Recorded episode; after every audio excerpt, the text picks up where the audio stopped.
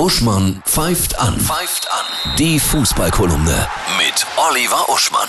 Hallo Oliver, ich grüße dich. Hallo Annette. Die Fußballsonne geht auf. Ich, schön, dass du da bist. Kuriose Transfers haben wir, nicht? Ja, herrlich. Niklas Süle wechselt von Bayern, nicht etwa wie es ein Naturgesetz im Fußball wäre heutzutage zu, was weiß ich, Chelsea oder Madrid oder halt höher, ja, Paris. Nein, er geht nach Dortmund. Krass. Ja, und das ist sehr ungewöhnlich, weil üblicherweise ist ja der Fußball heutzutage immer eine Kurve nach oben, scheinbar nach oben.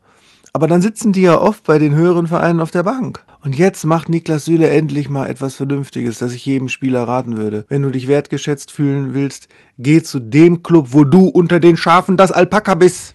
Wo du halt immer spielst. Und nicht zu denen, wo du zwar viel mehr verdienst und Glamour hast, aber äh, doch vielleicht eher Murdoch bist als Hannibal Smith, auch wenn Murdoch mein Lieblings-A-Team-Mitglied war. Aber der musste ja immer aus der Klapse geholt werden. So. Und der andere Wahnsinnstransfer ist ja, ist ja das Max Kruse, ja, der Schimanski des Fußballs, über den alle sagen, das ist noch einer, der Currywurst frisst und Bier trinkt und einen Tag später Tore schießt. Herrlich. Der geht von Union Berlin, die ja in einen Wahnsinnslauf haben, die auf dem besten Weg sind, sogar vielleicht Champions League zu schaffen, zu den Wolfsburgern, die momentan da sogar im Abstiegskampf herumkrebsen. Und warum?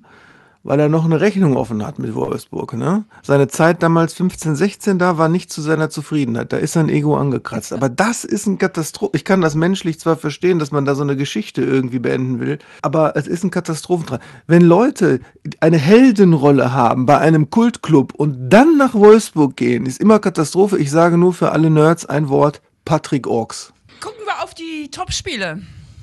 Ja, wir haben äh, heute Leipzig gegen Köln. Das ist heute fünfter, äh, siebter gegen sechster, muss ich mir vorstellen.